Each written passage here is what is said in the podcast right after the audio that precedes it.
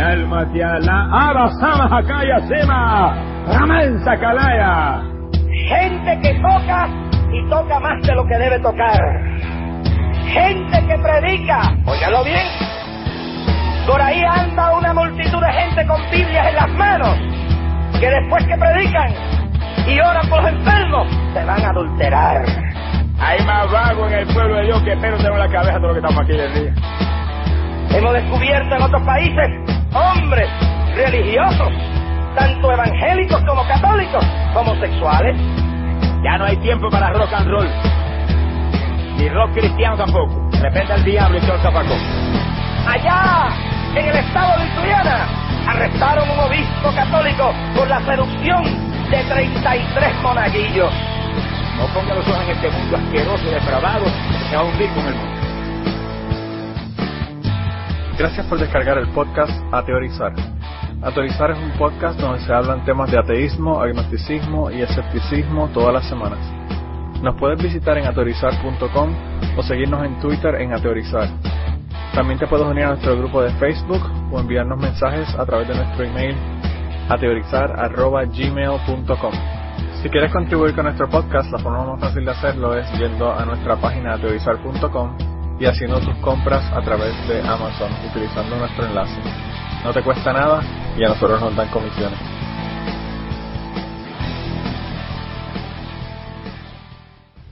Eh, bienvenidos al podcast número 123 de Ateorizar. Hoy no está Manolo, es el primer programa sin él. Esperemos que, que no se arrepienta de habernos dejado solitos. Eh, además, mm, tampoco viene Blanca, así que estamos eh, Kirkigan y yo solitos. ¿Cómo estás, Kir- Kirkigan? Hola, buenos días, buenas tardes, buenas noches. Y bueno, aquí bien, ¿no? Con, en, el, en el primer, en el, ¿cómo, cómo diríamos? Manolo Les Podcast. y bueno, eh, espero no, no creo que se vaya a arrepentir de, de habernos dejado. Va- Vamos a tratar de hacer lo mejor que podamos, aunque sin Manolo va a ser difícil, pero bueno, ahí vamos. Sí, supongo que también nos quedará un poquito más corto, con lo cual alguno igual hasta lo agradece, porque ter- termina antes de, de escucharlo. Eh, Blanca quizás se incorpore más tarde, ya veremos si le deja a su niña. Y si no, pues lo sentimos por todos vosotros, o por todos ustedes. Luego estar aprendiendo latinoamericano. Sí, también. bueno, aquí los andaluces también lo dicen, ¿eh? también utilizan Ah. el, el ustedes eh, y los canarios también, en lugar del, del vosotros. Ah, sí. Ya estamos acostumbrados.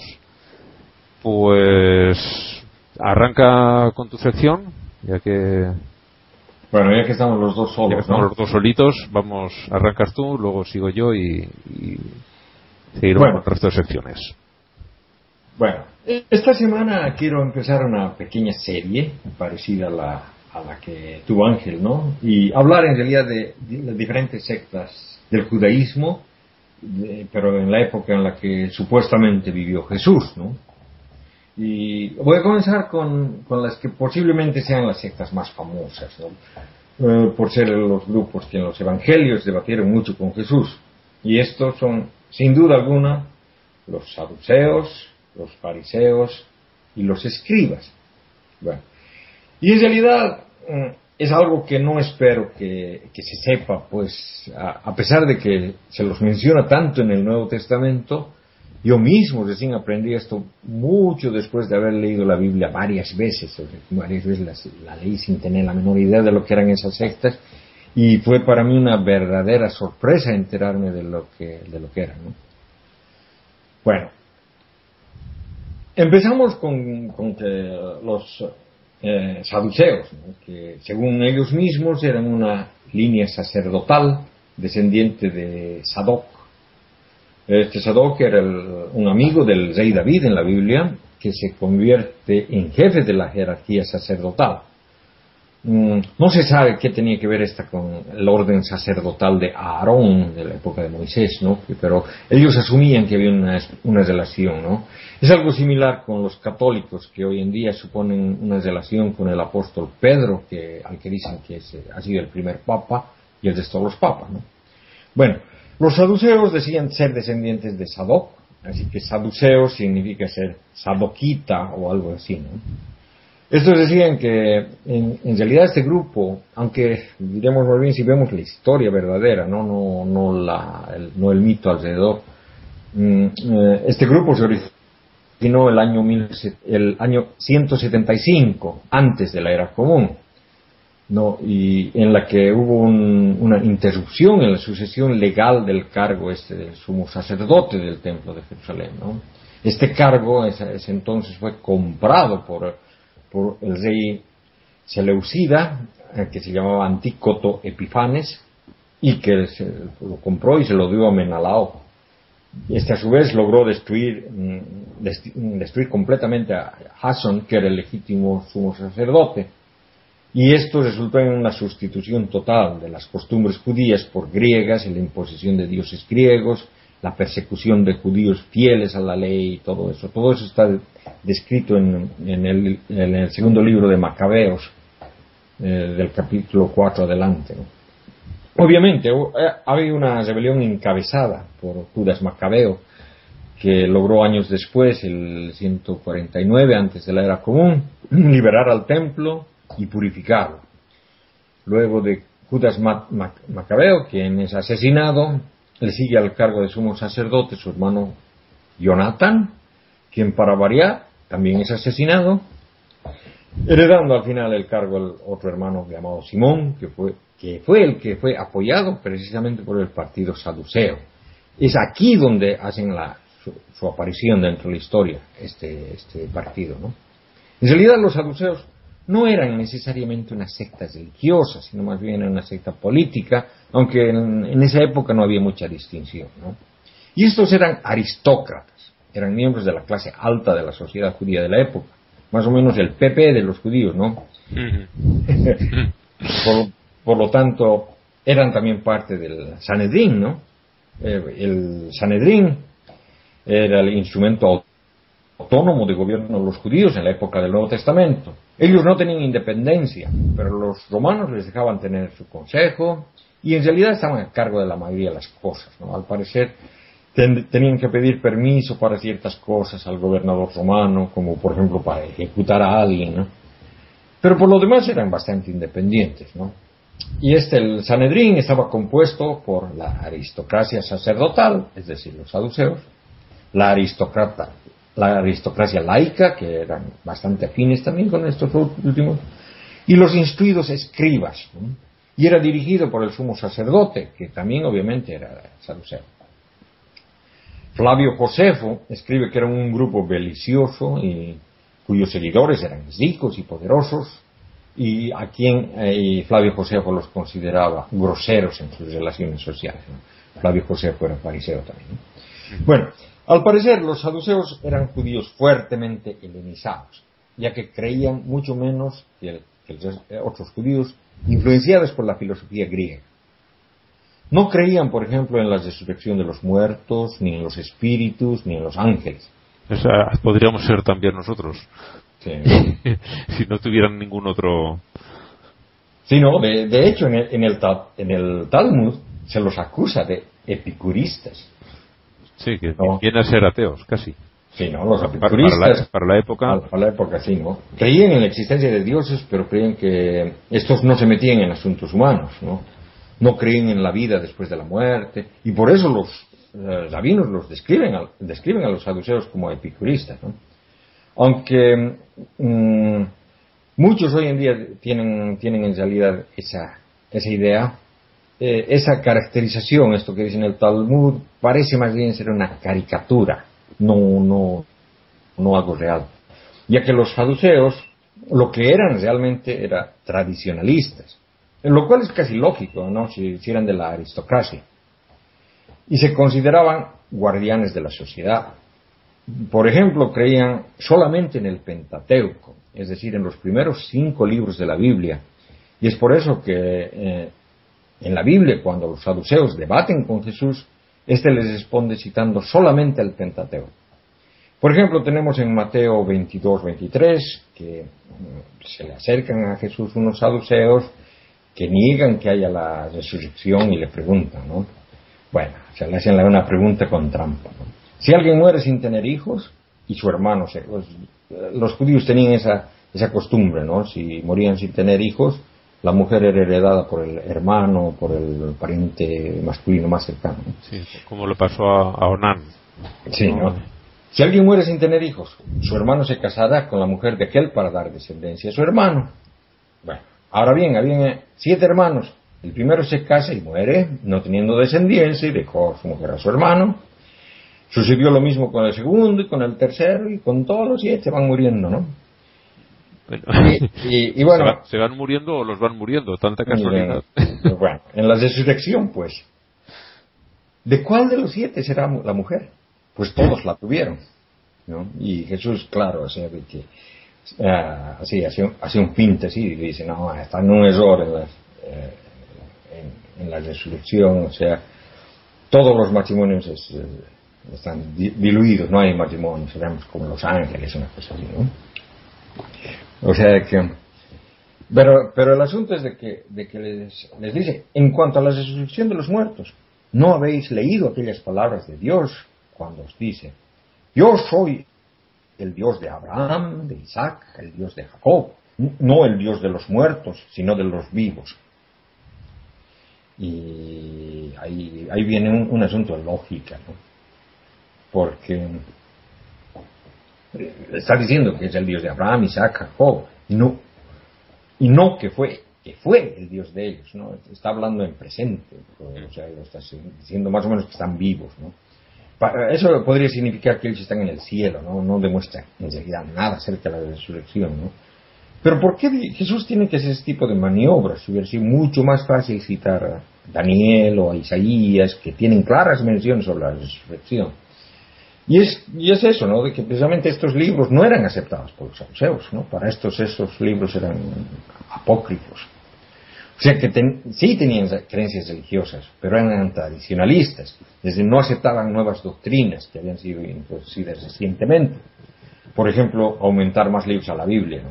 Ellos se quedaron con los, en los viejos tiempos donde la única Biblia era el Pentateuco, los cinco primeros libros.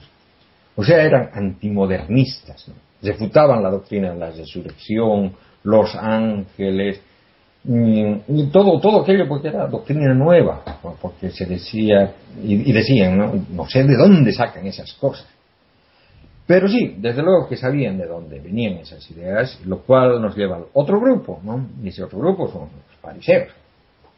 Y bueno, aquí la palabra fariseo, y esto está tomado de, un libro, mm, es lo que dice William Manson en su libro Jesus the Messiah, ¿no? Dice, no, la palabra fariseo es otra manera de decir persa. En realidad, el idioma hablado en Persia hoy en día, es decir, en Irán, se llama farsi. Sí, sí. La pregunta es, ¿por qué llamar a un grupo de judíos persas? ¿No? Y en el, el, contexto era de que un grupo de sacerdotes, trabajadores del templo, fue llevado al exilio a Babilonia, ¿no? Eh, de eso se habla bastante en el Antiguo Testamento. Y ellos encontraron allí el zoroastrismo. Más tarde Babilonia fue tomada militarmente ya por los persas y fueron ya los persas los que se tornaron a los judíos a Judea. Y es allí cuando se construyeron el templo, ¿no? Con la ayuda de los persas. Bueno, estos regresaron con un montón de nuevas ideas tomadas directamente del zoroastrismo. Esto ya lo mencioné en postas, anteriores. ¿verdad? Algunos rabinos, por ejemplo, llegaron a identificar a Zaratrusta con el profeta Baruch, que es mencionado en Isaías. ¿no? Algo que es bastante común en el judaísmo, ¿no? Cuando les gusta una idea de otra cultura, simplemente la adoptan, pero dicen que en realidad es de ellos. Es una manera elegante de decir, no, en realidad, en realidad este Zaratrusta era un judío, ¿no? Sí, sí. Lo mismo, lo mismo hizo el filósofo judío Filón de Alejandría, ¿no? Dice que Platón derivó su filosofía haciendo una lectura alegórica del Pentateuco. sí, no, yo decía, este filósofo era también historiador y es uno de los historiadores contemporáneos a Jesús, es decir, anterior a Josefo, ¿no? Y como es de esperarse, no menciona para nada a Jesús histórico. Pero lo que es interesante es que sí menciona a un Jesús espiritual. Ese será un tema de un podcast en, del futuro. Yo, aquí, con esto que comentas, es, siempre me, hace mucha gracia cuando hablan de la doctrina inmutable de la Iglesia, cuando si repasas un poquito la, historia, la han cambiado cada vez que ha resultado interesante para sus intereses. Sí, ¿no? es lo que dice aquí. Esto no, esto no es lo nuestro. Y llega el otro y cuando ya ven que sí que empieza a tener seguidores, dicen, no, no, si es que ese siempre ha sido. Siempre. Tenemos el, mismo caso. ¿No? Bueno, los fariseos trajeron entonces de Babilonia nuevas creencias, ¿no? Un montón de nuevas creencias. La creencia del Mesías. eran los zoroastristas que esperaban al benefactor, que tendría que ser descendiente de Zaratustra, que, que iba a venir a juzgar a los hombres en el fin de los días y condenar a los malvados, ¿no? Eh, los fariseos eh, convirtieron a Satanás en una entidad maligna, combinándolo con el ¿no? De eso ya les hablamos en el podcast pasado también, ¿no? La idea de la resurrección de los muertos también viene del zoroastrismo. Bueno, los egipcios tenían una resurrección, eh, pero que no era terrenal, sino en el más allá, en el mundo en el mundo después de la, de la muerte. Y la angelología, ¿no? hay mensajeros de Dios en la Biblia, ¿no? Que a veces aparecen en el Antiguo Testamento, ¿no? Pero eh, la idea esta de que hay legiones de ángeles, siete arcángeles, jerarquías angelicales y todo eso viene directamente del zoroastrismo. La noción de la historia apocalíptica, que existe esta era, la era que va a venir, que esta era está dominada por, por Satán, pero que Dios lo, le va a vencer que todo eso ya está definido por adelantado, que existe un plan de las épocas, un plan maestro infalible, eso también viene del zoroastrismo. ¿no? O sea que los fariseos regresaron a Judea llenos de ideas del zoroastrismo y al parecer eran los saduceos los que les decían, ah, ustedes ya no son judíos, ustedes son persas. ¿No? O por eso les pusieron fariseos, ¿no? Eh, así se y se quedaron con el nombre de fariseos, ¿no? Aunque desde luego ellos hicieron algo que se repite también bastante en, muchas partes de la Biblia. Aceptaron el nombre, el apodo, pero le cambiaron el significado. sí, sí, sí, somos fariseos, ¿no? Pero esto significa que somos los puritanos, los separados, perusim. O sea, que le cambiaron el origen de la palabra. Bueno, una cosa que me parece interesante es de esto es de que precisamente la secta judía con ideas más parecidas al cristianismo ortodoxo es sin duda los fariseos. Y digo que esto es irónico porque, por lo que se dice de ellos en los evangelios, estos al final han resultado ser casi sinónimo de hipocresía, ¿no? Aquí en España es una de las palabras más habituales para llamar a alguien hipócrita. Sí, sí, sí. Y bueno, son, son los que más se parecen a, los cristianos en realidad en, su, en sus creencias. bueno, ¿y quiénes son los escribas? O escribanos también, dependiendo de qué versión de la Biblia se lea. ¿no? El término implica que son gente que hacía copias de documentos, que eran los letrados. Se, se, supone por lo general que era gente con mucho conocimiento. ¿no? Y en esto hay dos hipótesis sobre quiénes eran los escribas, que, son mencionados en el Nuevo Testamento, ¿no? y cualquiera de las dos puede ser correctas, bueno, como también no, ¿no? Eh, el término es bastante general. Cuando Jesús está debatiendo con los escribas, ¿quiénes se supone que son esos? Y hay algunos académicos que dicen que estos eran notarios locales en Galilea, o incluso maestros de escuela. ¿no? La otra hipótesis, que es más aceptada y la, cual a mí me parece correcta, es de que se trata de, un grupo de copistas de las escrituras que estaban afiliados a, los fariseos, ¿no? y que también eran una de las partes del Sanedrín, ¿no? una especie de judíos hasídicos de hoy en día, ¿no? que al igual que hoy, al igual que hoy, ¿no? los judíos, no todos los judíos eran ortodoxos, ¿no? los fariseos eran el grupo más grande de las minorías. Pues. Bueno, los saduceos no eran un grupo popular, sino un grupo elitista. Los fariseos sí eran un grupo popular y los escribas eran letrados eh, en las escrituras, ¿no? Ya que eran la que, la, que copiaban las escrituras, ¿no? Y por eso posiblemente eran afiliados a los fariseos. Posiblemente porque conocían bien las escrituras, se les iba y se les pedía que las interpreten, ¿no? Iban iban donde ellos a preguntarles eh, preguntas referentes a las escrituras. ¿no? Y una de las razones por, por la que algunos académicos dicen no, que los escribas bíblicos eran notarios locales, maestros de escuelas, es para arreglar el anacronismo, porque ni fariseos ni escribas podrían haber estado en Galilea durante la vida de Jesús. Estos vivían en Jerusalén, tenían que estar cerca del templo. Recién los dispersaron luego la caída de Jerusalén y la destrucción del templo del 70. ¿no? Y bueno, o sea, que eso es lo que había pensado contarles hoy. En los próximos programas voy a hablar de, los celotes, los esenios, los mandeístas, que son otros, otros grupos que también aparecen brillantemente en el Nuevo Testamento. Muy bien. Bueno, ahora tú también tienes tu, tu sección, sí. tienes tu... Mi, mi, mi ateo histórico. ateo.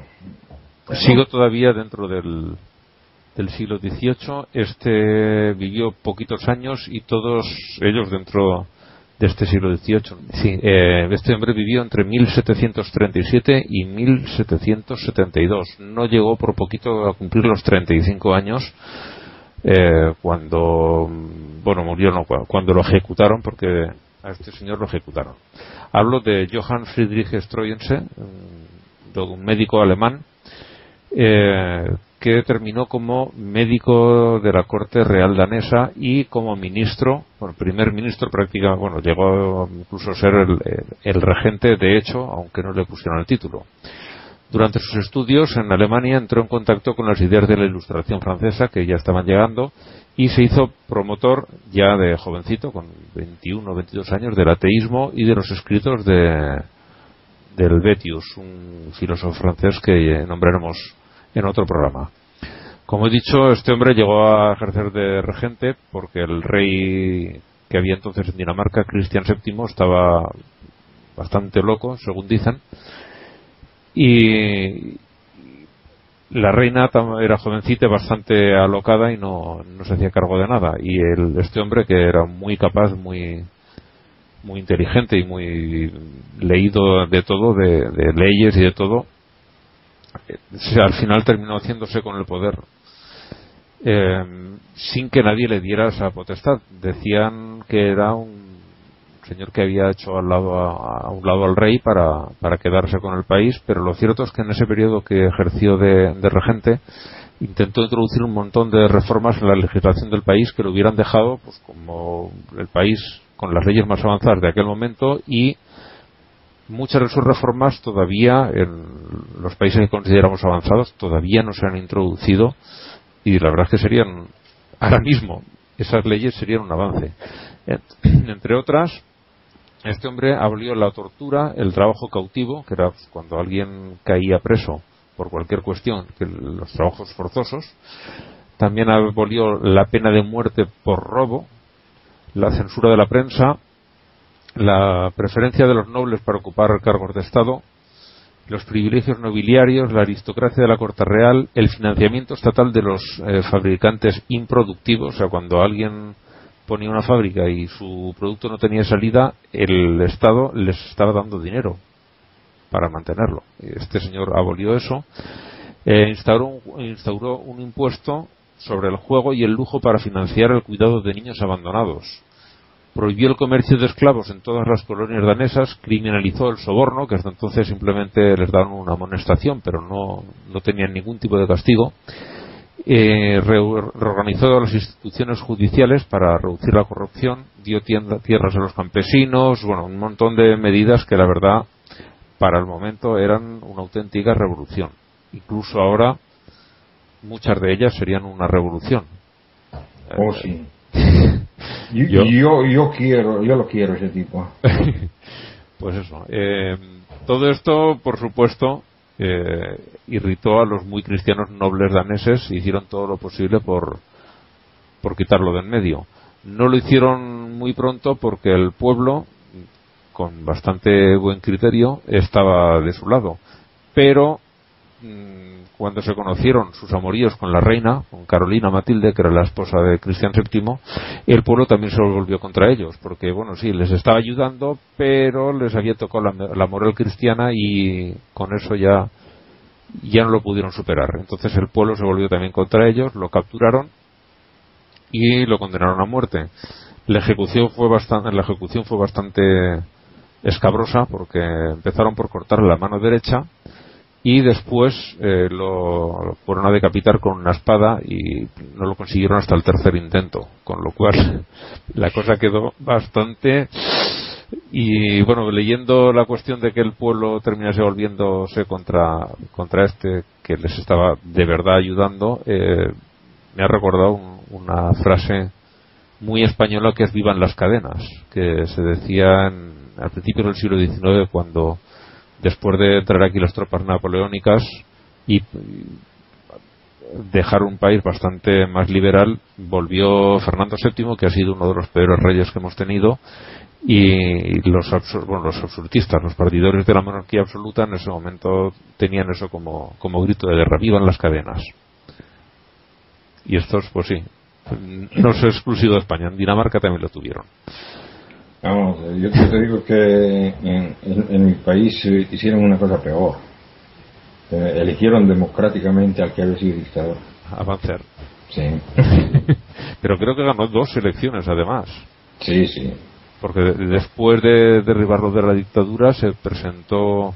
No, pero mira, yo, yo, yo estaba en Bolivia cuando, cuando el tipo falleció, murió. Murió, murió de cáncer, para ser uno con su nombre. Y cuando, cuando, cuando murió, o sea que en el canal público presentaban su vida y hablaban de él todo y aparecían todos los políticos de la época diciendo, echándole flores, diciéndole que era el gran, el gran paladín de la democracia. Joder, si el tipo ha sido un dictador. Pero bueno, la, gente se, olvida de las cosas. Sí, sí, aquí, ya te digo, era el. Eh, Fernando VII vino más o menos impuesto, porque el, reinaba Carlos IV, llegó Napoleón, no recuerdo muy bien con qué excusa entró aquí en España, y forzó, se llevó a la familia real a Francia, que fue entonces cuando empezó la guerra de independencia, en, mayo de, 1808. Y una vez en Francia forzó a, Carlos IV a abdicar en su hijo, Fernando VII, que era muy jovencito sobre esa época. Y puso de rey en España, de hecho, puso a, su hermano, a, a, José Napoleón, que José Napoleón, José Bonaparte, que aquí en plan burlón lo llamaban Pepe Botella porque decían que era que bebía mucho, que era alcohólico. Se montó toda la guerra de independencia, empezaron a, vencer, a, expulsar a los, a los franceses y se hizo en Cádiz una, la primera constitución española en 1812 que era teniendo en cuenta la época y de dónde veníamos, era muy liberal y muy avanzada. Ahora mismo la lees y la verdad es que es muy conservadora, pero en aquella época fue algo muy bueno. Y cuando regresó Fernando VII, lo obligaron a, jurarla, él la juró y luego, una vez que la había jurado, ya está en el poder, la agarró y lo utilizó de papel higiénico porque se la pasó. Por donde nunca le da el sol se la pasó y, y nada, pues eh, cuentan que cuando creo que es cuando pasó la frontera Fernando VII desengancharon los caballos y gente del pueblo se puso a tirar del carro gritándolo de viva las cadenas. Hoy para que nos hagamos una idea también de del daño que ha hecho la religión porque este era como todos los reyes de España rey por la gracia de Dios Sí, no, bueno, la, la, familia real sueca, que siguen los monarcas de este reino, eh, también, o sea, que fueron colocados por Napoleón. Sí, son, son los, los descendientes directos del rey colocado por Napoleón. Ajá. Pues aquí puso su hermano, pero, pero lo expulsaron y volvió de nuevo el Borbón que era Fernando VII, que ha sido, ya digo, el peor rey que ha tenido España, el más el más déspota, el más derrochador, Mm. tiene muy muy mala fama, muy mala fama en España. Bueno, pues pasamos a los premios Paulo Coelho, a los morones de la semana. El primero que, que tenemos es el, el gobierno de Irán, que después de negar durante años que en su país hubiera homosexuales, mientras sacaba fotografías de cómo los ahorcaban, de la disonancia cognitiva parece que nos llevan muy bien Mm. pues ahora que, que ven cómo se les echa encima a todos estos yihadistas los de ISIS se les están echando encima y que tienen problemas porque se están haciendo con Irak y su siguiente objetivo es Irán ahora buscan el apoyo de Estados Unidos bueno de, más países y sí sí ahora reconocen que los hay que el 17% de los estudiantes universitarios de Irán dicen ser homosexuales. Ya no sabes si creerte las estadísticas o no, porque en un país donde los ahorcan, dudo que nadie responda afirmativamente a, a esa encuesta. No, se pueden, se, se pueden hacer. eh, En encuestas anónimas. Sí, no, no, no, no, no solamente anónimas, sino que se pueden el- yo, yo recuerdo cuando, cuando era estudiante hicieron una, una estadística y se vinieron a preguntar sobre la sexualidad y, y entonces tenían sexualidad y drogas. Entonces tenían, tenían preguntas del tipo, mm, la siguiente pregunta, ¿no? La, independiente de lo que sea, la vas a contestar siempre sí o siempre no. O sea, que te, te daban algunas, algunas preguntas que las respuestas, ¿no? Y esas, y esas preguntas no eran para todos. O sea que, en cierta manera, introducen, in- introducen un mal para, para asegurarse de que respondas la verdad.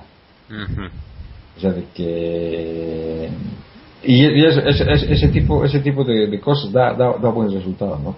Aunque, digamos, el, el resultado de, de, de esas, de esas estadísticas fue algo, algo bastante gracioso, pues salió de que, por ejemplo, eh, al parecer los, los chicos eh, empezaron a tener relaciones sexuales mucho más antes que las mujeres, ¿no? Y la, y la pregunta es, ¿con quién lo harían, no? Entre sí, por Sí, podría haber sido, ¿no? Sí, no, pero, pero no, la, la, es también de que, de que entre los chicos hay mucho más esa cuestión de que em, tener sexo es una cosa que, que positiva para mostrar su machismo, ¿no? Sí, sí. Mientras que entre, la- entre las chicas no hay eso. O sea que posiblemente las estadísticas de las chicas eran las correctas. No, pero estos señores es la verdad que bastante lamentable que ahora que están ellos en estado de necesidad quieren, bueno, o, o ven venir la necesidad, quieren congraciarse con los de fuera para decir, no, no, si, sí que los hay y no los tratamos tan mal, los ahorcamos un poco, ¿no? Pero, Mm. en fin, eh, veremos por dónde de- termina esta gente. En el Sí, número... eh, sí, no, pero el, el problema es de que, de que esa, esa cuestión de, de la, de la lucha interna entre grupos islámicos eh, puede, puede salir, puede ser bastante fea. Sí, sí, porque si apoyas a uno, mm, no hay nada que te garantice que no se acabe radicalizando tanto como el que el que ha rechazado, ¿no? Si aquí apoyas al gobierno iraní, eh, estos ya hemos visto cómo eran, porque ahí solo hay que verlo cómo llevan Irán. Mm, Ya, ya son bastante radicales, vale. Los otros que vienen son todavía más radicales. Pero una vez que se quitan de en medio la competencia, nada les impide hacerse tan radicales como los como Sí, los sí. que vienen atacando. Es, no sé. Sí, sí, sí. No, Sí. Eh, no, eh, o sea, de que por eso, por eso, para, para mí que me, me parece de que el, el haber quitado a Saddam Hussein sido un error tremendo. Sí, porque este por lo menos los tenía a raya. Sí. Luego Sí. sería lo que fuera, pero los tenía a raya y la verdad es que el país funcionaba infinitamente mejor que como lo han dejado. La única que había allí era por los intereses de las petroleras. Mm. porque este empezó a decir no, dame más dinero porque luego aquí tengo que pagar universidades, tengo que pagar carreteras que estoy construyendo y quiero quedarme más dinero y, y eso pues no a los a los señores del petróleo no les gustó Sí, ¿no? vamos así lo veo yo Bueno, ah, bueno, por lo menos, por lo menos ya, ya, ya han reconocido que tienen homosexuales, ¿no? Ujú.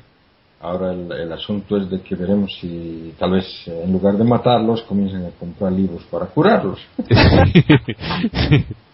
que estos son los los siguientes. Eh, aquí en España recientemente ha habido una medio avalancha de libros para curar o prevenir la homosexualidad y, pues a los autores de esos libros y a la gente que quiere justificarlos eh, son otros de los que tengo de los que tenemos aquí nombrados para para el premio Pablo Coelho, para Morones de la Semana.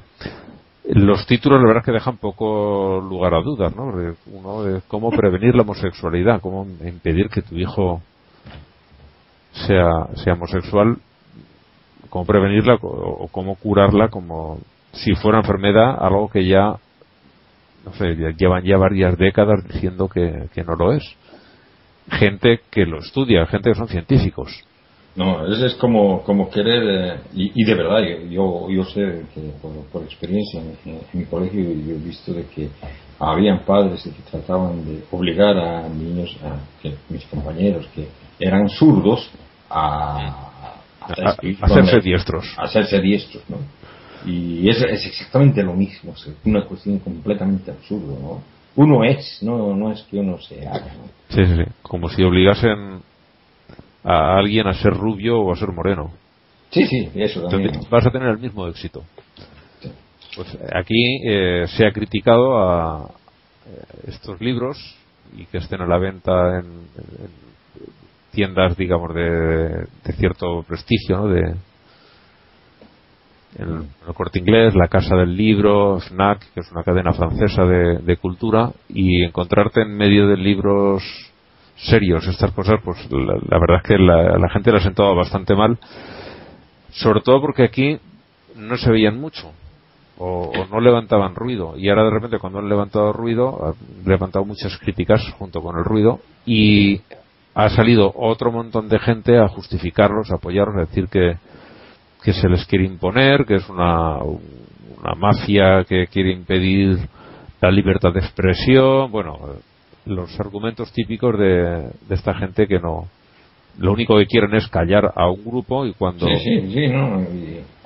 Cuando no nos callamos eh, resulta que es- somos los malos y somos antidemocráticos. Eh, en el número 3 tenemos a, a la Iglesia Católica que quiere sacar, bueno, perdón, no, a la Iglesia Católica no. Tenemos a una serie de, de separados que se vuelven a casar y divorciados que, en palabras del, del Papa, viven con sufrimiento su situación de irregulares en la Iglesia, porque ahora el Vaticano quiere sacar una, una encíclica ofreciéndoles misericordia, que se pueden meter la misericordia por el mismo sitio que que se limpió Fernando VII con la Constitución de 1812 se la pueden meter por ahí la misericordia y esta gente en lugar de decirles en la iglesia ahí te quedas, adiós muy buenas viven con sufrimiento la situación y se quieren regularizar.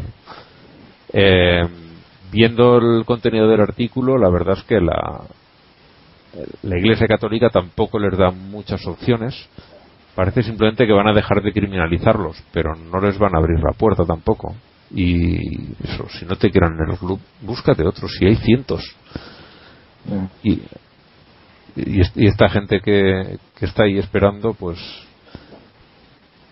en fin, sí, buscan aceptación, buscan lo que quieran, pero la verdad es que se merecen el premio de Morones de la semana porque la solución que, que podrían conseguir es muchísimo más fácil y más provechosa para ellos. Y en el número 4 es está, eh, están los, ges- los gestores del serpentario de, de Cape Fear, el, el Cabo del Miedo, por incluir en la exposición que tienen, muy interesante, de, de serpientes, un mural sobre todas estas conspiranoias de, de los chemtrails. El que no lo conozca, el que- para el que no, no lo conozca es... eh, el convencimiento que tienen algunos de que las, las estelas de los aviones realmente están fumigando productos para no se no sabe muy bien qué, control mental, para drogarnos, para provocarnos enfermedades. Eh, no sé, la verdad es que es, es una creencia muy exótica que yo la primera vez que la vi me quedé extrañadísimo y ha estado a Manolo ahora de vacaciones por allí, por, por Cape Fear, entraron a ver el mural y perdón, el mural, la exposición de serpientes se encontraron con ese mural que les daba en toda la cara y tal como me ha señalado Manolo, ni siquiera les da vergüenza ponerlo en, la web. Eh, allí tendrá todo el mundo que quiera entrar a verlo el, un enlace para ver la web y hacia la segunda mitad aparecen allí las las estelas de los aviones, los que dejan con sus motores. Y no, no, no, no será que, que en realidad son, son uh, es, es, una broma. Lo de los chemtrails. Sí, porque a mí, a mí me, parece exageradamente, exageradamente exótico, realmente. Por no decir estúpido. Sí, sí, o sea, de que digamos, uh, no, no puedo creer de que, haya gente que pueda creer esas cosas. Pues la hay. Hace cosa de dos, tres meses, principios de año, rodaba por, por YouTube un vídeo rodado en, en, Madrid, eh, rodaba y rodado. Me repito un poquito. Circulaba por, por YouTube uno que un vídeo rodado en Madrid de una señora llamando a la policía y exigiéndoles que hicieran algo, que los estaban fumigando, que iban a matar a sus hijos. Pero señora, ¿de qué habla usted? No lo ve, mira el cielo, todos esos aviones nos están fumigando como si fuéramos cucarachas. La señora de verdad indignada y hablando con la policía, el policía intentando librarse de ella de una manera más o menos educada. Y, y son, son reales, esta gente son reales. Si buscas esto en, en internet, eh, es, son como una secta. El, la falta de pruebas, porque no puede haberlas, para ellos refuerza sus, sus teorías y, de verdad que es, es algo que lo lees. Y yo al principio que lo, lo, empecé a leer no lo entendía, no sabía de qué iba, porque digo, no, lo que me parece entender no puede ser cierto. Pues sí, sí, es, están convencidos de que, de que es así, que los aviones los utilizan para, para llenarnos de drogas o de enfermedades o de ver todo saber qué. Y son reales, esta gente es real, por más rara que nos parezca. Sí, bueno. Y de, de todas maneras, o sea, que deben, me, imagino que deben tener algún tipo de problema psicológico, paranoia o cosas así, porque es, un poco exagerado, o sea, que digamos, un poco alejado de la, de la realidad, o sea, que no sé cómo la percepción de la realidad puede mm, cambiar tanto. incluso puedo, puedo entender, digamos, a creyentes usuales que creen de que, existe un Dios lejano, que, que, que vive en el cielo y que Jesús ha muerto por nosotros, pero después el, el, el resto de las cosas eh, los toma tal, tal cual es la realidad, o sea, no se distancia de la realidad, sino tiene, tiene digamos, sus creencias en, en un apartado separado. Sí, pero esta gente también tiene sus rincones de lucidez, es que no, tampoco es que estén totalmente desconectados, se desconectan cuando llegan a su, a su manía, que en este caso es el miedo a que los estén fumigando. En cualquier otra cuestión, tú a lo mejor le hablas de visitas de extraterrestres y, se parten de risa diciendo, pero ¿cómo puede la gente creerse esas cosas? Mm. Y se están creyendo esto otro que es igualmente disparatado. Bueno, propongo viajar sobre ellos y fumigarlos. Les, les, llamamos una, una de esas drogas de la felicidad, que les haga felices, que les haga reír. Un poquito de mescalina, ¿no? en fin, eh, tu voto. Bueno, ahora, ahora sí que esto está, está bien difícil.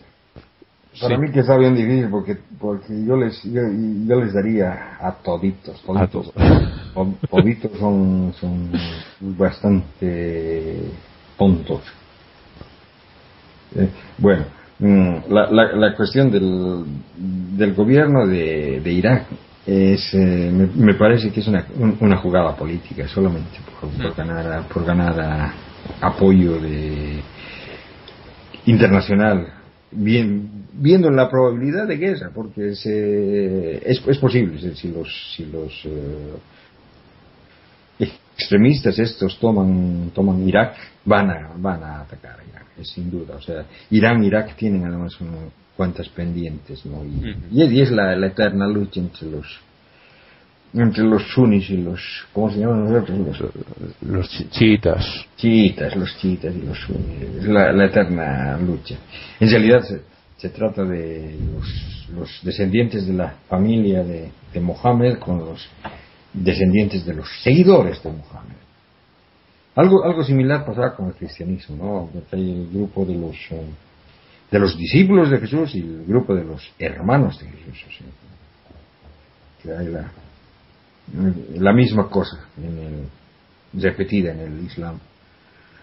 Bueno, eh, los autores es de, el, el, escribir libros, ¿no? De cómo hacer para, para, para que tu hijo no, no sea no sea moreno. es, es, es, es eh, también medio tan tan estúpido. No, eh, creo creo que voy a votar por los por los paranoicos, por el número 4 los paranoicos de las del de la, del Cape Fear. Pues vamos a tenerlos execuo con con los que viven con sufrimiento esa situación de, de regulares en la iglesia porque yo voy a votar por ellos porque eso de, de sentirte irregular en, en la iglesia y sufrir por ello no sé la, la, solución tan obvia de, de, mandar a la mierda a la, a la iglesia y, y, vivir tu vida sin, sin preocuparte de ellos no se, no no se, se les pasa por la cabeza. No se les ocurre, ¿no? no sé, me parecen eso, más tontos que otros por, por eso, No, porque lo- lo, lo más, lo más claro, lo más simple no, les- no se les ocurre. No. Y, y además, además de que lo, lo, que sería más, más gracioso del caso es de que si, si, si lo intentaran hacer, los de la iglesia no, no les dejan. No, no.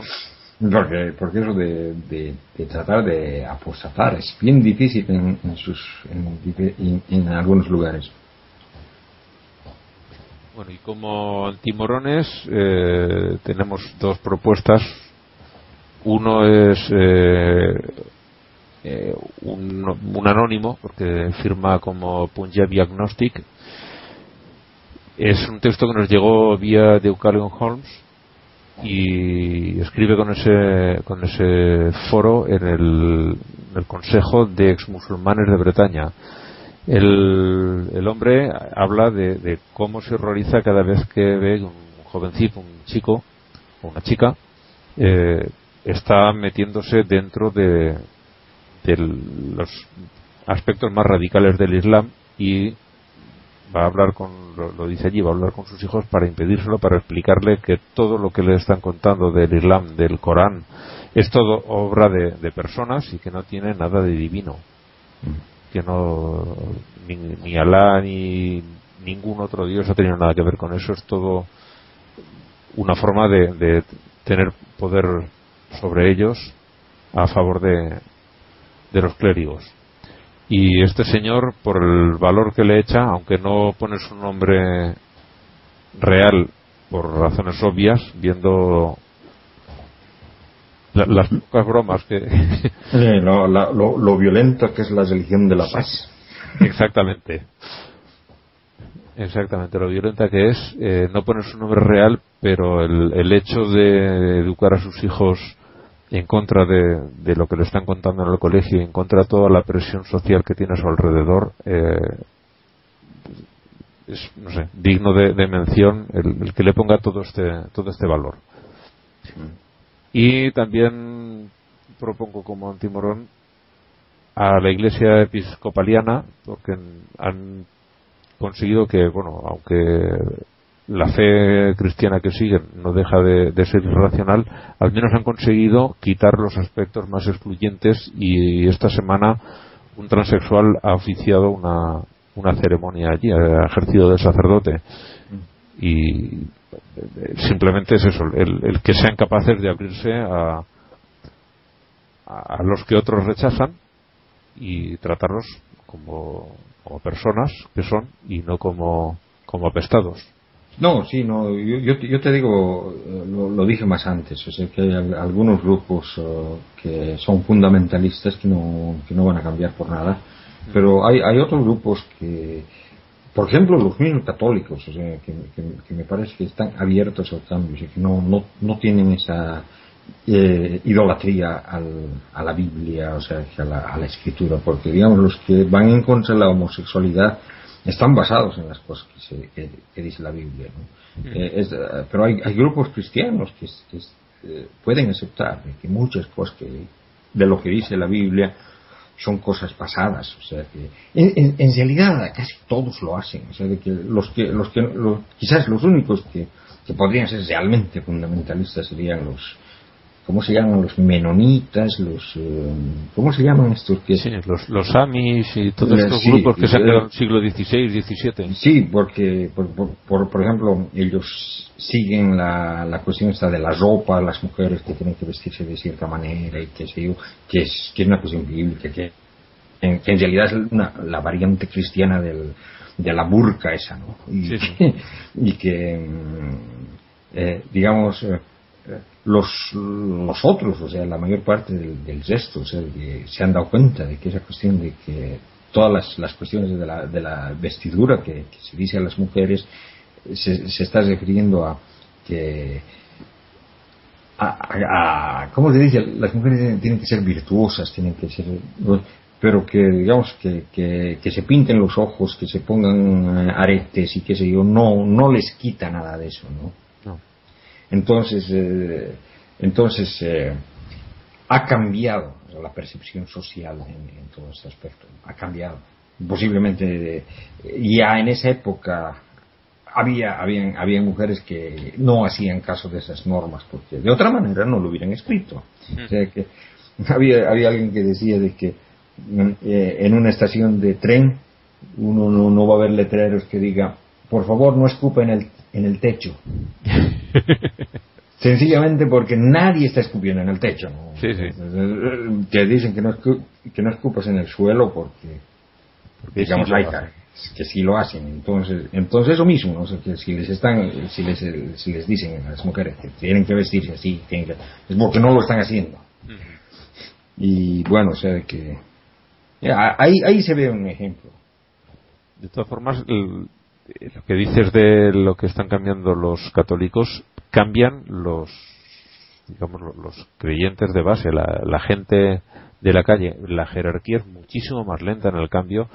Parte de su no, no, no, yo, yo no me refiero a, que cambien, sino de que, de que lo, lo, por, ejemplo, por ejemplo, yo me refiero a esta, iglesia. O sea, que, que no va, no, en, la Biblia hay cosas que van contra la homosexualidad directamente, bien, bien tajantemente. Y, y estos dicen, bueno, o sea, de que esa cuestión se está refiriendo a una cosa completamente diferente, porque hay, hay que ver en el, el, contexto en el que se habla. En realidad, cuando se, habla contra la homosexualidad en, en, el Antiguo Testamento, en el Levítico, las famosas citas, se está hablando de prostitución masculina en templos paganos. O sea, que es una cuestión completamente específica. Y la, la, homosexualidad como la conocemos hoy en día, o sea, cómo, cómo, cómo se la vive como un estilo de vida y todo eso, no, no está siquiera mencionada de, otra manera en la Biblia. Entonces, esta gente está realmente entendiendo las cosas como son, o sea, de que es, es un texto antiguo, dado para otra época y que, eh, sí, que, no puede ser adaptado en la sociedad en la que vivimos hoy en día. Y, y, digamos en eso, en eso tienen, tienen razón. A eso me refiero, los, católicos son más abiertos a ese tipo de razonamiento, aunque como, como dices, sí, son cerrados en muchas cosas. O sea, en esa cuestión de, de, la homosexualidad, de, del, de, ¿cómo se llama? Del, del con, mm, control prenatal, o sea, que, sí, del, los anticonceptivos y la planificación familiar, en Sí. eso son, son unos cesados absolutos, ¿no? Pero has visto, hasta el Papa se, se está abriendo a la idea de que los sacerdotes puedan casarse. sí, digamos que ya no lo dice con tanto convencimiento que no lo van a poder hacer nunca. Sí, ¿no? Así como los dos anteriores sí que dijeron que eso era intocable, este eh, deja un, no la puerta abierta, pero sí una rendijita. Sí, no, no, o sea, de- de que no, yo, yo, yo pienso de que in- incluso eso pueda darse mucho más antes de lo que se espera, porque por otro lado, o sea, de que eh, al parecer eh, la cuestión esta de la de la vocación a sacerdote va disminuyendo en, en gran medida y, Sí, sí. y me parece eh, me parece que es debido precisamente a que los muchos jóvenes que, que podrían tener ese tipo de vocación, o sea, que no, no se animan a hacerlo por, por, tener vida sexual, o sea, pues, eh, a de son personas y digamos ya no estamos viviendo en el siglo XVIII. Aquí en España había, bueno, no- voy a decir cifras porque eh, seguramente me equivocaría, así que vamos a dejarlo solo en porcentajes, pero quiero recordar que se habían cerrado alrededor del 90% de los seminarios que había abiertos. Mm. Y Sí. los que estaban abiertos no estaban ni a la mitad de su capacidad. Y casi todos los que estaban estudiando para hacerse sacerdotes en esos seminarios era gente que había venido de países de América Latina. O sea, españoles prácticamente eh, no hay nadie formándose para ser sacerdote. Mm. Y aquí había, en todas las provincias había mínimo, o sea, somos 50 t- provincias y en todas había como mínimo un, un seminario. Las, las provincias con mucha población, como puede ser Madrid, Sevilla, Valencia, Barcelona, estas tenían varios seminarios. Y, y, y- y mira, mira cómo, cómo, cómo son las cosas. Cuando, cuando yo era joven, eh, la mayor parte de los sacerdotes católicos que he conocido ¿eh? en Bolivia eran españoles.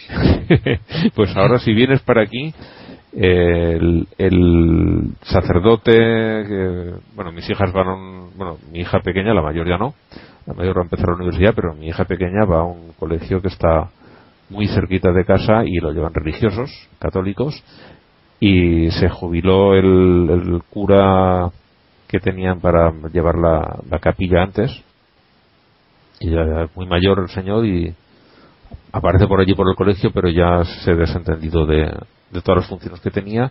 Y el chico que hay ahora allí, un jovencito de sacerdote, es mexicano. ¿Mm? Pues órale. Sí, eso exactamente lo que hace, orarles.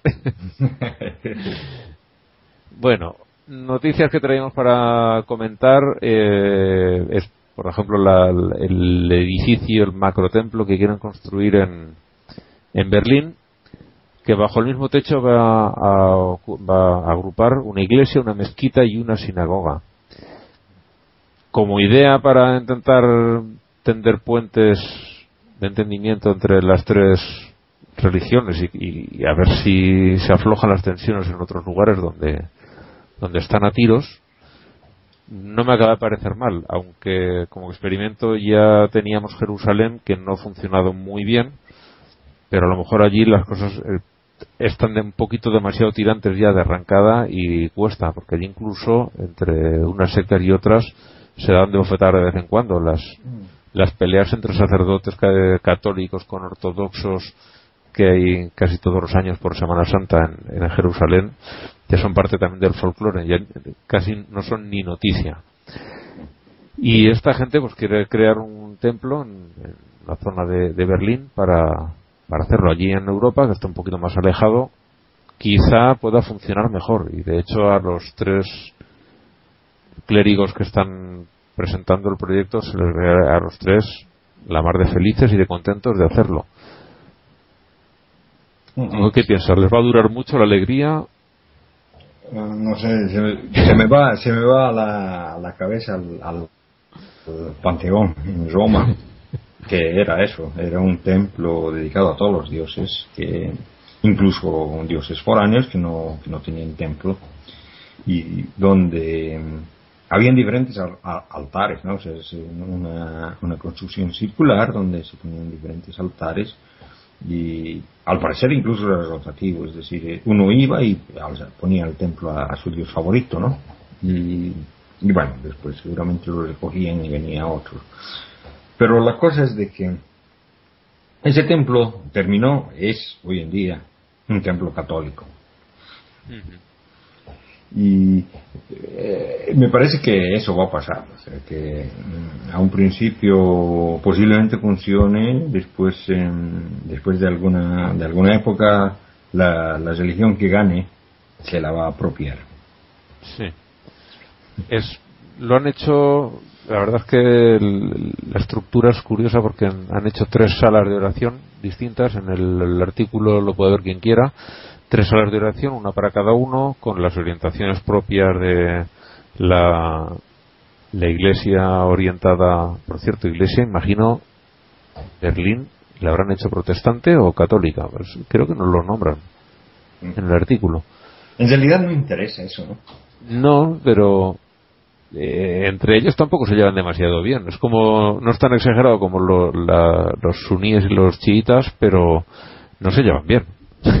Entonces, eh, si lo preparas para católicos. A lo, a, lo, a, lo, que me voy, depende de quiénes no se llevan bien con quiénes. O sea, que hay, hay, algunos grupos que no se llevan bien con, con, otros grupos, pero una gran mayoría de, de grupos cristianos se, se toleran mucho más a otros grupos cristianos.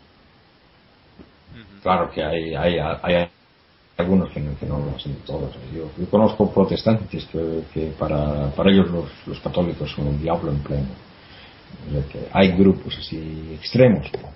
Todo depende de quiénes. Y bueno, los luteranos se llevan bastante bien con, con los católicos, realmente. Sí, pero vamos, que es, que es Mira, si, aquí gran parte, gran parte de las ideas de Luther eran protesta contra tonterías que, estaba haciendo la, la, Iglesia Católica en ese entonces, ¿no? Es tonterías que han dejado de hacerlas, ¿no? Pero las ideas de Luther iban mucho más allá. O sea, que, por ejemplo, Luther quería anular de, la Biblia algunos libros que le parecían que no eran que eran muy católicos. En realidad hay libros en, la Biblia que son demasiado católicos. Y eso no lograron. O sea, los luteranos, los seguidores de Luther, no, no, no lo aceptaron. Y se, se, ha mantenido. ¿eh? O sea, que digamos, las ideas de Luther eran mucho más extremistas que las de los luteranos después. Y los luteranos después mm, tienen mucho en común con, los católicos. Eh, el problema son, para mí el problema de verdad no, no, son los reformistas, porque estos son protestantes reformistas, ¿no? El, el, problema son los fundamentalistas, los puritanos que han venido después, en, el, en el siglo XVIII, ¿no? Los pentecostales y todos, o sea, la, todos esos fundamentalistas que son inerrantes, o sea, que dicen que la Biblia no se equivoca, grupos evangélicos así, esos son, ese es el problema, esos, esos sí que son el problema y me parece que son el problema para todos. O sea, que, que son, son, son como, mm, digamos, e, esos, esos tipos sí se meterían en guerra contra musulmanes y qué sé yo. Eso sí, mm, si les dices que un, profeta inspirado por el Espíritu Santo ha dicho que vayan a, matar a gente, lo hacen. O sea, que, eh, por eso son peligrosos. Eso sí que son peligrosos. Pero el resto no, los, católicos tampoco no son tan, no son tan malos. O sea, mm. si no se metieran, si no se metieran tanto en la vida de otros, no pasaría. O sea. Pero donde tienen donde tienen poder sí se, se llegan a poner violentos, ¿eh? Oh, sí, sí, sí. Pero los católicos, dices, mm, no son tan... Mientras, no, tengan, no, no hay que darles el poder, ¿no? Exactamente, pero que realmente todos ya lo hemos visto, hasta los que parecían tan pacíficos los budistas en, Sri Lanka y en, y en Camboya, que recordar que era, eh, están masacrando al que no les gusta. Sí, sí. Sí, por eso. O sea, no, hay que, no hay que dar el poder a, a, a, a, supersticiosos. O sea, sí, o sea, que hay que mantener los estados laicos, todas partes. No dejarles. Y es difícil porque sí, ellos, ellos intentan, ellos intentan todo el tiempo ganar poder político. Mm. Pero hay que, hay que separar esas cosas, ¿no? Bueno, como, como decía, el edificio es, tiene tres salas diferenciadas de oración. Pues la, la, parte mezquita está orientada hacia la Meca, la parte de iglesia hacia Roma y no sé hacia dónde, si tiene alguna orientación especial la sinagoga. Y las tres dan a un patio central donde se supone que todos se mezclan, se reúnen y, pueden, por lo menos, verse las caras, ver que no tienen eh, rabo ni cuernos para eso ya está el diablo, ¿no? sí. El, el, el, asunto es de que los. Eh, el, el, problema fundamental del, del, de los judíos es de que su religión, gran parte de su religión, gran parte del Antiguo Testamento y todo eso, está basado en la existencia del templo de Jerusalén. O sea, que el templo de Jerusalén era la cosa. ¿no? Estas las mezquitas, ¿cómo se llaman? Las sinagogas que tienen después son simplemente lugares de reunión. ¿no? Toda, toda su actividad religiosa propiamente dicha tendría que hacerse en el templo de Jerusalén. Incluso parece de que originalmente era la idea de que Dios, Dios Yahweh, iba a vivir en el templo. Es, bueno, es una idea que tienen, digamos, tal vez todos los templos de la antigüedad, ¿no? Pero su religión, así, con la vida del templo, era realmente un desastre. O sea que se la, mata, se la pasaban sacrificando animales. Sí, no, o sea, de, o sea, de que era una carnicería de porquería, ¿no? pobres animales, ¿no? Se la pasaban. Y, digamos, con la reconquista de, o sea, con, con la, fundación de, no, la invasión de la, no, la fundación del Estado moderno de Israel, eh, han tratado de de hacer nuevamente el templo, pero no lo pueden hacer porque en el lugar del templo está el, la mezquita, ¿no? Y es una mezquita muy importante también porque resulta de que justo de, ese lugar, de Jerusalén, eh, vino el, el, caballo ese con alas. Para llevarse a, para, para llevarse a, a Mohammed. A Mahoma, sí, a, a un, viaje a, un viaje al cielo una cosa así no y es un lugar sagrado no entonces es lugar sagrado para tanto para los judíos como para los musulmanes.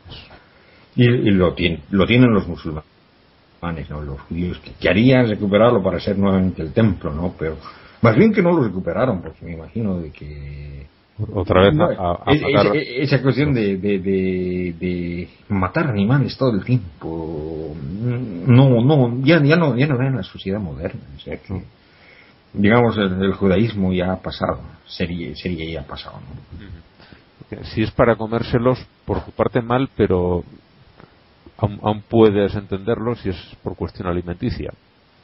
Aunque no estés de acuerdo no pero matarlos por matarlos ni siquiera yo que sí como carne puedo sí sí sí no no o sea, y, es, no es, sacrificio de animales o sea y, y, todo eso estaba bien reglamentado y, digamos digamos eso eso me parece una, una un, un horror grande o sea que por eso, por eso quizás, quizás la, la costumbre esa de sus sinagogas y que sí está bien, ¿no? Y que, y que si quieren orientarlo a algún lado que lo, que lo orienten hacia, hacia donde está el, muro de las lamentaciones y todo. Eso también es una, una cuestión graciosa, ¿no?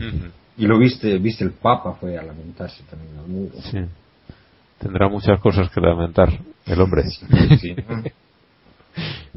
el, el, el, lamento principal que dicen en el, en el es, no bueno, más que lamento es agradecimiento, ¿no? Dicen gracias, gracias Dios mío por haberme hecho nacer hombre y no mujer, ¿no? O sea que el lamento. Y el lamento debería ser de las mujeres. Más bien, más que las lamento. Mujeres, las mujeres no entran ahí. más que lamento es lamentable. Sí. Lamentaciones. Y bueno, traía otra noticia más que necesita un poquito de introducción. En la Freedom from Religion Foundation presentó una demanda para impedir que la apertura de los actos públicos por parte de, funcionarios de la administración se hiciese rezos de una religión determinada, de la que fuera. Simplemente si se quieren hacer un minuto de silencio para reflexionar o por eso a eso no se ponen, pero que haya alguien que haya alguien allí dirigiendo una oración de un grupo religioso determinado, sea el católico, eh, baptista, el que sea, eh, va contra la Constitución y pusieron su demanda. Y el Tribunal Supremo llegó a decir que no, no, que estaba bien, que aunque fueran rezos sectarios, que podían hacerlo y no había ningún ningún problema, que adelante. Y es curioso porque el, algunos que son en parte garantes de, la Constitución eh, hagan tan mal uso de, ese poder de, vigilar su cumplimiento, porque han hecho exactamente todo lo contrario. Y la cuestión es que eh, en Florida, antes de, de, de este fallo del tribunal, hubo un señor que pidió, si estaban haciendo rezos cristianos para iniciar las sesiones, él pidió hacer uno de sus rezos satánicos y se quedó ahí en el aire esperando a ver qué decía el, Tribunal Supremo. Y ahora que han dicho que sí, se ven en la disyuntiva de o dejan de hacer cualquier tipo de rezo o a este señor para dar igual de oportunidades a todo el mundo tienen que dejar de hacer su rezo satánico. es una situación que me parece deliciosa, me parece muy divertida. y tengo, tengo ganas de ver cómo termina. No, a mí, a mí me, me, gusta lo que, lo que dice el, eh, ese, ese, señor satánico, ¿no? Que dice, bueno, o sea, de que en realidad eh, somos, somos mejor que los católicos, ya que nuestros sacerdotes no violan niños.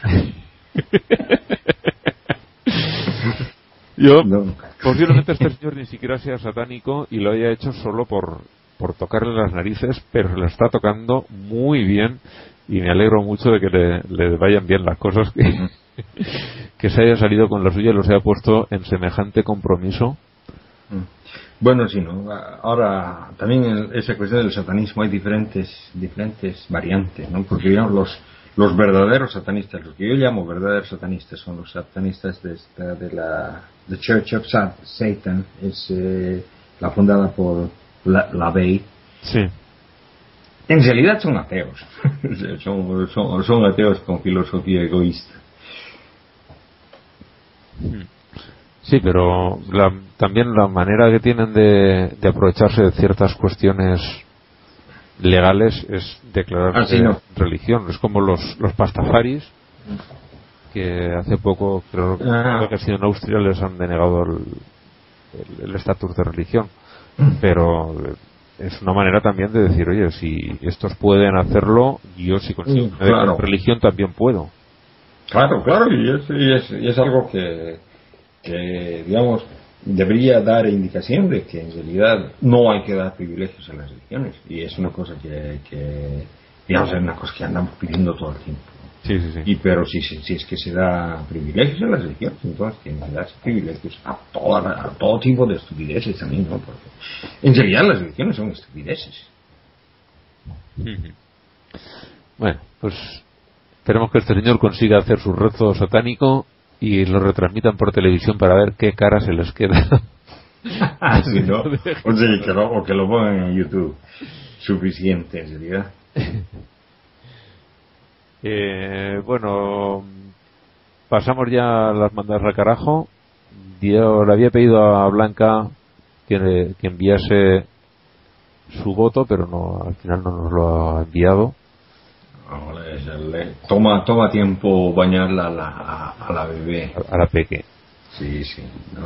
yo, yo le entiendo a, Blanca porque me acuerdo cuando, cuando yo tenía también mis pequeños, que mira, ya está el, el, más pequeño, ya está casado y todo. Mm.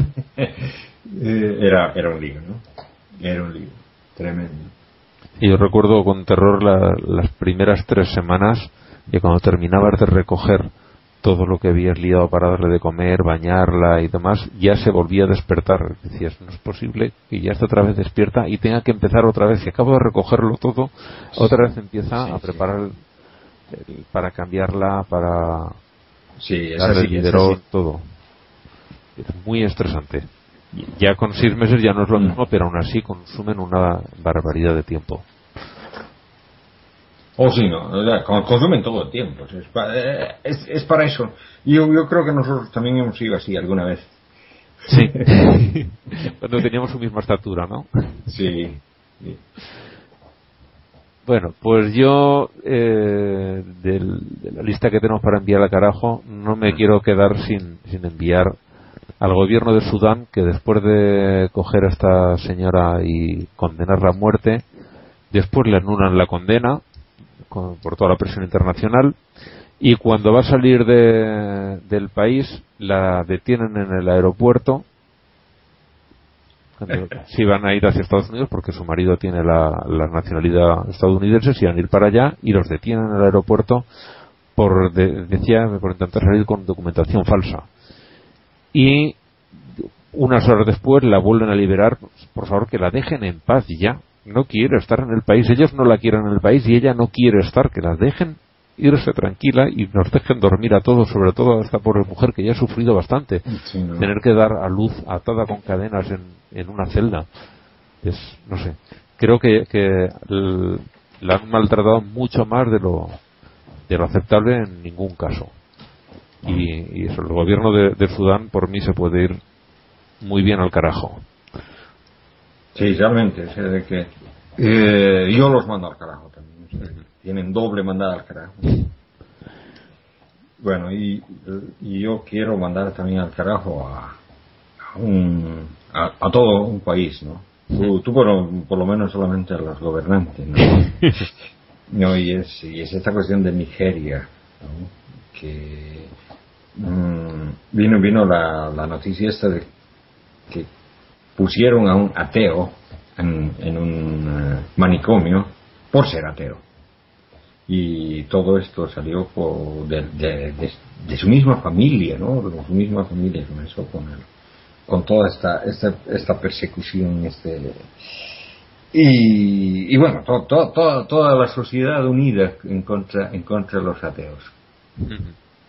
La verdad es que en un país donde tienes a los de Boko Haram, decir abiertamente que eres ateo casi es para dar la razón a la familia, es decir, pues igual no anda muy bien de la cabeza, pero claro, como le pasa a Manolo, que por eso organizó este podcast, está tan harto de, todo lo que le rodea que tiene que salir por algún lado y este hombre también. Este hombre también llegó un momento que, no, que, no, se pudo callar más. Eso eso mismo eso mismo eh, digo yo no o sea que si es que tuviera que vivir en una en una en una sociedad en la que el ateísmo estaría prohibido, posiblemente hubiera sido como como el como el romano ese, ¿no? Como ¿cómo se llama? Cicerón, creo que era, ¿no? Que decía que mm, en, en la calle creo en todos los dioses, ¿no? Pero en casa en ninguno. De, que, así, digamos, ocultar el, ocultar el ateísmo para, para tu vida privada, pero públicamente simular que eres del grupo mayoritario. Y es, y es bastante, bastante obvio, ¿no? Pero, pero lo que, lo que a mí me llama la atención de este, de este asunto es de que es exactamente lo contrario. Los locos son ellos, son ellos los que tienen amigos imaginarios que creen en cosas que no existen en la realidad son ellos que están locos, son ellos los que les varían. O sea, de que en cierto, en cierto sentido incluso yo llego a entender al, al gobierno que tenía en la antigua Unión Soviética que a los religiosos los ponían en el manicomio, porque son ellos los que están desvariando. El, único que ve las cosas con claridad es el que termina en el, en el manicomio. Como decimos aquí, manda huevos. Sí, no. Eh, imagínate en el, en, el, en el país de los ciegos que lo metan al manicomio al tuerto. Sí, sí. bueno, eh, también había un caso espeluznante, ahora no recuerdo quién lo puso en el grupo en Facebook, de unos padres que ataron a su hijo a la reja de la ventana para inculcarle el temor a Dios. que es como método me parece todavía más lamentable que el objetivo. Si, si malo es el objetivo, el método que utilizan para alcanzarlo es ya. De hecho, la, policía, incluso en, en, México, que hay lugares donde no es que esté prohibido ser ateo o, o seguir una, una religión minoritaria, pero lo roza porque de hecho eh, la, la, policía no, no castiga. Oh, pero ese, ese, esa, ese grupo es un grupo protestante, si, si, si, si, me acuerdo si me acuerdo bien. Yo, yo, lo, yo lo vi, el, la, vi, vi, la noticia en el, en el grupo de ateos de México primero y luego pensé ponerla, pero no sé qué me pasó y luego la, la puso Manolo. Y sí, o sea que el, el, asunto es ese, de que parece que es un grupo evangélico, no es, no es, no es eh, católico, porque católico sería el, el mayoritario. mayoritario. Sí, pero en, recuerdo no hace mucho en, en, se me olvidó en qué estado era, de, de México, había un grupo minoritario, evangélico también, y los del pueblo, que eran mayoritariamente católicos, los expulsaban incluso de sus casas. Les amenazaban con quemarlos dentro de su casa, bueno, cagaban por la calle y la policía no hacía nada por ayudarles. Ah, sí, Pues, eh, vale, estos sí también son evangélicos, y, pero la policía los, a pesar de hacerlo esto por cuestiones religiosas, los ha detenido y, y le han quitado la custodia de los niños. Mm. Es, a veces parece que, esta gente se puede salir siempre con la suya y da gusto ver que incluso en, países que tienen fama de cierta corrupción estos llegan, llegan a recibir el castigo que se merecen. Mm, sí, ¿no? Lo, lo, que, lo que estaban comentando en, México era la, cuestión de, de las iglesias que el domingo, el día, ¿no? Que mm, jugaba a México. Mm. Y al parecer jugaba mm, en, en, horas que usualmente tienen misas. Que, que, las misas en las iglesias habían sido suspendidas por este domingo. el cura también quería ver el partido no había nadie ni para verla ni para oírla. sí, no, bueno, o, tal vez, tal vez no, no quería verla, pero se daba cuenta de que no iba a tener feligreses también, ¿no? Aunque no, no, no sé, al menos no creo que haya feligreses de todas maneras. Bueno, pues si no tienes nada más que añadir, por tu parte. Sí, no, yo, creo que, está bien, la, dejamos acá, ¿no? Mm. Pues eh, leo la cita de la semana y ya nos despedimos. Eh, es de Emo Phillips, un, un comediante de los Estados Unidos. Dice, de niño solía rezar todas las noches para que me dieran una bicicleta nueva. Luego me di cuenta de que el Señor, en su sabiduría, no actúa así, de modo que simplemente robé una y le pedí que me perdonase. Mm. le, entendió precisamente la forma en la que trabaja Dios. Exactamente. Las, las, ¿Cómo se llama? Las, la, forma misteriosa. Sí, sí. Los caminos del Señor que son inescrutables. bueno, pues si. ibas a decir algo más, ¿no? Sí, ¿no? Y bueno, nos, nos despedimos, ¿no? Nos, nos vemos la, la próxima semana, posiblemente, posiblemente con la presencia de, de Manolo y Blanca, que les hemos extrañado mucho. Pues sí. Y esperemos que los oyentes los, hayan extrañado, pero un poquito menos que nosotros. sí, bueno. Bueno, chao, chao. Chao, hasta la semana que viene. Bye.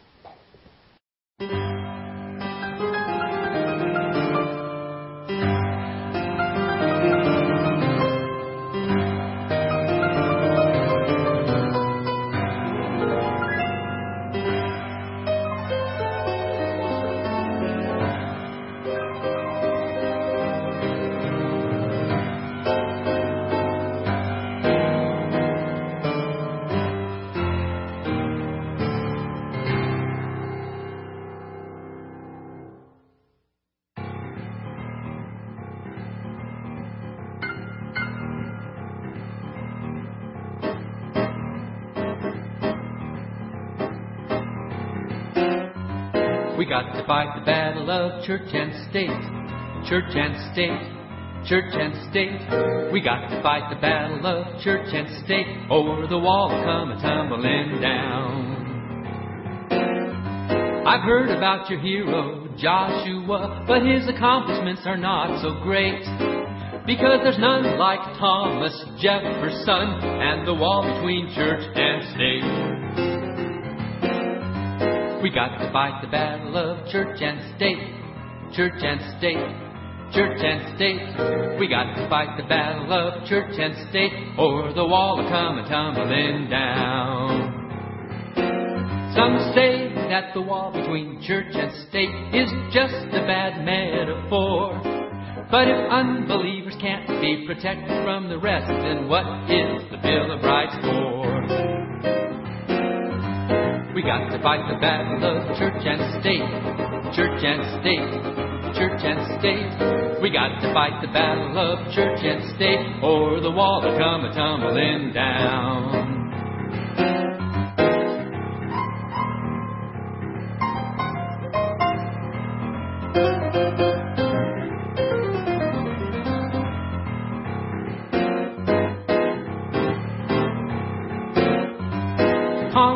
Shall make no law respecting an establishment of religion or prohibiting the free exercise thereof. We got to fight the battle of church and state, church and state.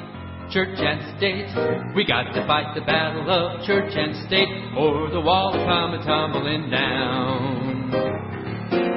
Oh, we got to fight the battle of church and state, church and state, church and state. We got to fight the battle of church and state, or the wall will come a tumbling